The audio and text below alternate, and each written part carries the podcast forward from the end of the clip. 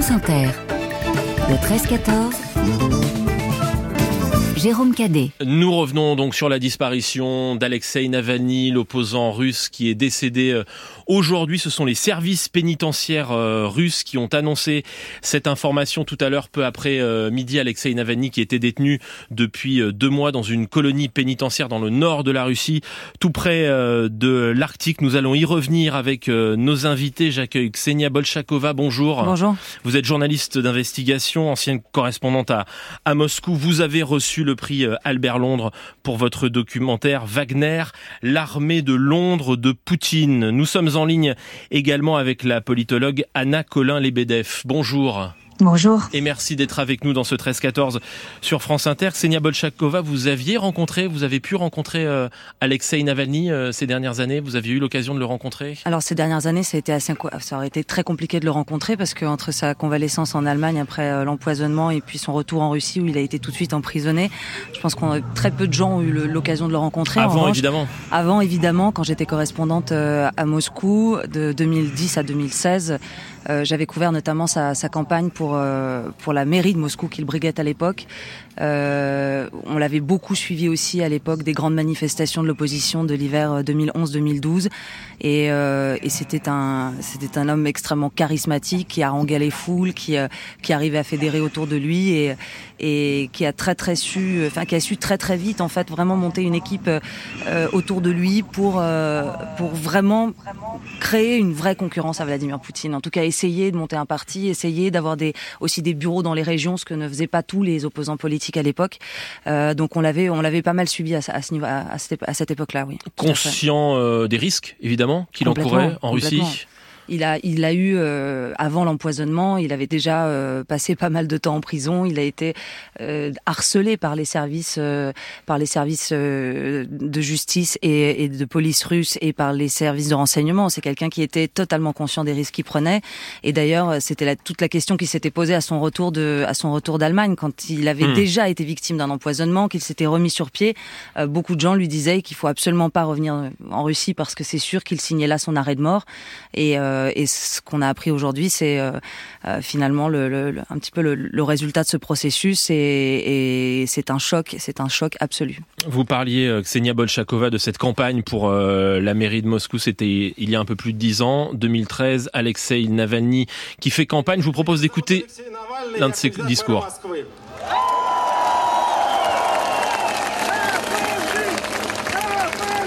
Devant la foule, meeting au parc Sokolikny, donc à Moscou, il avait recueilli 27% euh, des voix euh, lors de lors de ces élections. Et il avait été, euh, il avait accusé le pouvoir de de, de falsification, courage physique d'Alexei Navalny, Ksenia Bolchakova.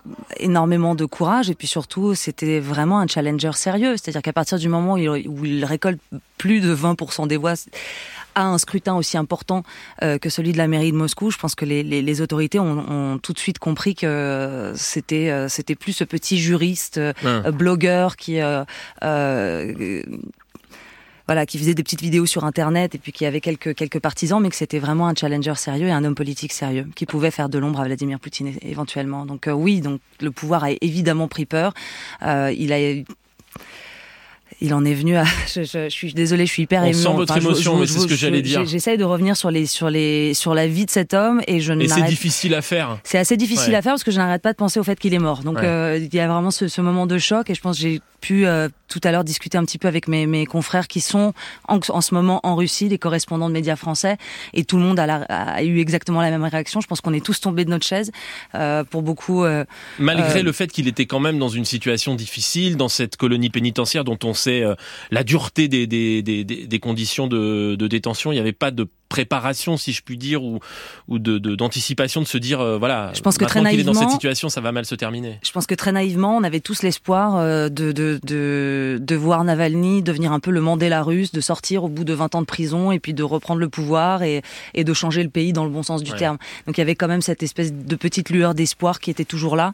Euh, et, et, les conditions étaient certes très dures. Il y a deux jours, par la voix de ses avocats, Alexei Navalny avait fait, avait fait savoir qu'il était encore placé à l'isolement Et au total, je crois sur l'année dernière, il a dû passer 297 jours à l'isolement dans une prison qui est déjà en, soi très très euh, où les conditions sont très dures. Et, euh, et pour autant, il est apparu hier. Ça, c'est une petite vidéo que j'ai vue en, en, arrivant ici, euh, en, en, rejoignant le studio. Euh, un site qui suit donc toutes les affaires judiciaires en Russie a publié un petit extrait de son audience qui s'est fait en, par visioconférence avec un tribunal russe. Et on y voit un Alexei Navalny plutôt jovial, qui fait des blagues, qui sourit, qui parle fort, qui, qui a une vraie présence malgré sa maigreur, malgré son son, son, son état physique détérioré, il avait l'air plutôt plutôt bien. Donc euh, cette image contraste avec l'annonce de sa mort aujourd'hui suite à un malaise et suite à un coma. Enfin, ces annonces sont hmm. aussi extrêmement choquantes et, euh, et beaucoup de gens dans, dans son entourage, beaucoup de d'opposants politiques, de journalistes russes, de de personnes qui suivent évidemment cette actualité de près, beaucoup se disent c'est clairement un assassinat politique. Il a dû se passer quelque chose d'extrêmement grave aujourd'hui. Et euh, on peut souligner sa manière de s'exprimer aussi. On parlait de son charisme, il maniait l'ironie et, l'humour, et, il avait euh, fait euh, transmettre une lettre. C'était juste avant ou juste après Noël, euh, me semble-t-il, dans laquelle il disait "Je suis votre nouveau Père Noël". évidemment, plein de plein d'ironie, même dans ces conditions très difficiles de de détention. Anna Colin Lebedev, vous êtes avec nous, politologue spécialiste de la société post-soviétique. Quelle était l'influence au fond de d'Alexei Navalny dans la société russe? Est-ce que d'ailleurs tous les Russes connaissaient son existence alors effectivement, le capital politique d'Alexei Navalny a été très variable sur ces dernières années, hein, où il a essayé, euh, avant tout, il a essayé de faire deux choses. Hein. Il a essayé effectivement d'être visible euh, et de représenter cette alternative aux yeux de la population russe. Et euh, sa participation aux campagnes électorales a montré qu'effectivement, il répondait à une demande de changement, et notamment dans les grandes villes, et notamment auprès des Russes les plus jeunes. Mais il est vrai que euh, le pouvoir a tout fait pour l'invisibiliser le plus possible et pour le rendre le plus inconnu possible aux Russes ordinaires, en ne le montrant jamais, par exemple, dans les émissions de télévision, en ne mentionnant pas son nom, en minimisant complètement euh, sa carrure, en le traitant, comme le disait euh, Xenia, de, de, de, de blogueur, de blogueur insignifiant. Alors c'est vrai que bah, les Russes étaient dans la décennie 2000-2010 à peu près un tiers à ne jamais avoir entendu parler d'Alexei Navalny dans les hmm. enquêtes puis ce chiffre a considérablement baissé. Et une grand, un grand nombre de Russes en fait connaissaient cet homme politique, qui, qui, que, que, leur vision soit positive ou non euh, de son action, mais il est vrai qu'on a constaté également que depuis euh, le début de l'invasion euh, russe de l'Ukraine et surtout depuis l'emprisonnement d'Alexei Navalny, l'invisibilisation en fait avait à nouveau continué à porter ses fruits au sein de la population russe et en janvier 2023, eh bien ils étaient ils étaient à peu près 22-23% euh, à n'avoir jamais entendu parler de lui et ce chiffre montait jusqu'à 24% parmi euh, les Russes d'âge moyen hein, de 30-50 ans. Donc on peut s'interroger sur la manière avec laquelle cette information va être reçue euh, en Russie et perçue par, par la population. Alors, effectivement, je pense que l'information ne circulera pas à l'intérieur du pays de la même manière qu'elle circule chez nous. Elle ne fera peut-être pas les unes, probablement pas les unes, certainement pas les unes des journaux, euh, des journaux télévisés, euh, euh, des chaînes qui sont contrôlées par l'État.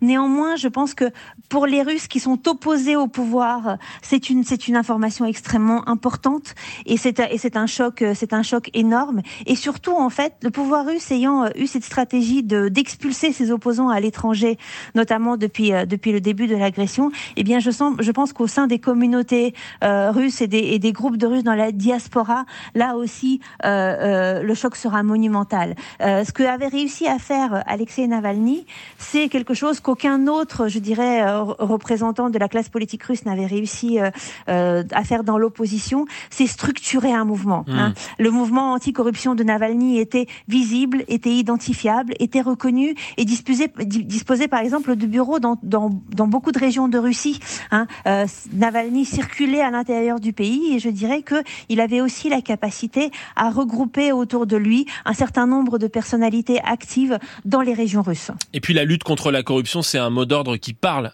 pour beaucoup de Russes. Alors la lutte contre la corruption était, parle effectivement plus que d'autres euh, hmm. euh, d'autres thèmes, hein, que le thème par exemple de la démocratisation ou de l'alternance politique. Plus que la guerre euh, peut-être? Alors, si vous voulez, de, la, la, question de la, de la lutte entre corruption n'est euh, Navalny et son cercle n'avaient pas eu la possibilité depuis le début de la guerre, en réalité, de s'exprimer publiquement dans l'espace public russe. Toute critique de la guerre était défendue et par ailleurs, les gens de l'équipe de Navalny ont eux-mêmes fait l'objet euh, de, de répression assez assez féroces. Donc on a on a voilà euh, le, le, thème de la corruption est-il euh, concerne-t-il plus les Russes que celui de la guerre? On n'aura on n'aura pas eu du vivant de Navalny la possibilité de de répondre à cette hmm. question.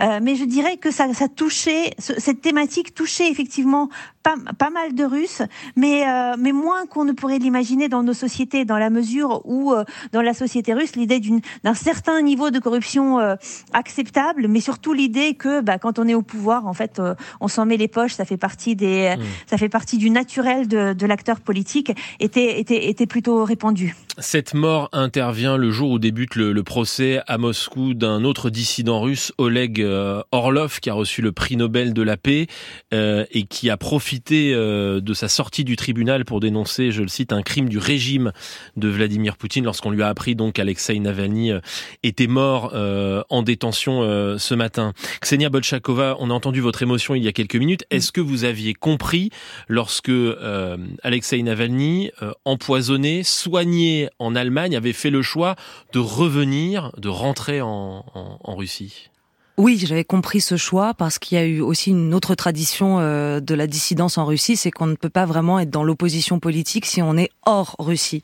C'est-à-dire que tous les, tous les, toutes les figures de l'opposition russe qui à un moment donné dans leur vie ont choisi euh, d'être dans l'opposition, mais depuis l'étranger, n'ont eu qu'un impact extrêmement limité euh, sur la population russe et, et absolument aucune autorité entre guillemets. Donc les gens, les Russes ne reconnaissent pas les, les dissidents ou les opposants qui quittent le pays. Et donc pour Alexei Navalny, c'était primordial, c'était très important. Il n'y avait pas le choix. Il n'y avait pas le choix. Pour être opposant, il fallait être dans le pays. Pour être opposant, il fallait rentrer au pays. Pour être opposant, pour avoir un avenir politique dans ce pays-là et envoyer un signal aussi aux Russes, c'était de dire je n'ai pas peur de ce régime et je vais l'affronter de toutes mes forces jusqu'au bout. Et donc, euh, c'était une folie d'une certaine façon parce que tout le monde lui disait tu signes là ton arrêt de mort c'est sûr. Et d'un autre côté euh, ses ambitions politiques n'en étaient pas moins euh, diminuées après son empoisonnement. Au contraire il avait vraiment euh, envie d'aller plus loin et euh, et il savait je pense que c'est c'est vraiment un dilemme. C'est hmm. très très compliqué comme situation et il a dû vraiment réfléchir à ça et et il savait très bien qu'il n'avait pas d'avenir politique en dehors du pays. Donc c'est un choix totalement conscient. Il l'avait d'ailleurs il l'avait d'ailleurs expliqué lui-même euh, que c'était pour le bien euh, du pays qui faisait ça et parce qu'il n'y avait pas d'autre solution. On ne pouvait pas faire de la politique russe en étant à l'étranger. Est-ce qu'on peut euh, dire, euh, Anna Colin-Lebedev, ou envisager ce qui reste aujourd'hui de l'organisation d'Alexei Navalny une fois disparu son, son fondateur? Il y a encore des, des opposants présents qui se parlent, qui constituent un réseau? Je pense que le, le mouvement lui-même ne disparaît pas avec Alexei Navalny, qui par ailleurs, à titre personnel, eh bien, du fait de son emprisonnement, n'était plus présent à la hmm. tête, à la tête du mouvement. Il sera plus que jamais, en fait, un symbole euh, de la résistance à partir de, à partir de maintenant, euh, pour un, pour un certain nombre de Russes. Je pense qu'aujourd'hui, effectivement, la question qui se pose, c'est celle de la structuration, de la possibilité de la structuration d'un mouvement ou d'une opposition à l'intérieur du pays, parce que bien évidemment, vous voyez, le, le, un certain nombre de, de personnes dans son équipe ont été, ont été forcées à, à partir et leur message, comme le, le soulignait très bien Xenia, eh bien, porte d'autant moins qu'ils sont, euh, qui sont, qui sont loin du pays. Euh, mais euh, effectivement, je dirais que la, le, en dépit des tentatives de, du pouvoir et surtout euh, en prévision de l'élection présidentielle qui va avoir lieu dans, dans, un, dans mois. un mois, mhm. de d'étouffer tout, tout mécontentement, eh bien, mhm. les mécontentements sont bien là et mhm. trouvent des manières de s'exprimer.